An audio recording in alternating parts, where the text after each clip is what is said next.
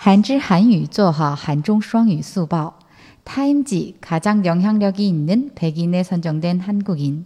한국의 질병관리청장 정은경과 영화감독 봉준호가 타임지에 가장 영향력이 있는 100인에 선정되었다. 정은경 청장은 코로나19 방역의 최전방에서 성공적인 K 방역을 이끈 리더로 최초의 여성 리더라는 데 의미가 있다. 봉준호 감독은 영화 기생충으로 한국 영화 최초로 황금 종려상 등을 수상하는 등 세계 영화제에서 그 실력을 인정받았다. 被时代杂志选为最具影响力一百人的韩国人。韩国疾病管理厅长郑恩京和 电影导演奉俊昊入选《时代》杂志最具影响力的一百人。